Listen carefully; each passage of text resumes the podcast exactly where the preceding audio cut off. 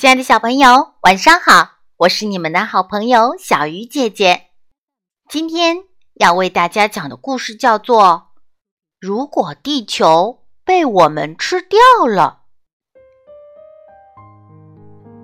如果我们吞掉了南北极的最后一块冰，如果我们捕完了海洋里的最后一条鱼，如果我们喝干了最后一条小河里的最后一滴干净的水，如果我们摘掉了最后一个果子，如果我们砍掉了最后一棵树，如果我们用最后一只动物的皮毛做成了大衣，如果。我们卖掉了最后几口新鲜的空气，最后只剩下钱。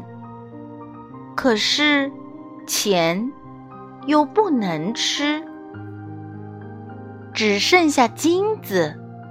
可是金子又不能用来呼吸，除非这一天。在地球的某一个角落的某一个洞里，还藏着一个小孩儿。最后一个小孩儿怀里抱着数不清的小鸟，口袋里装满了生命的种子。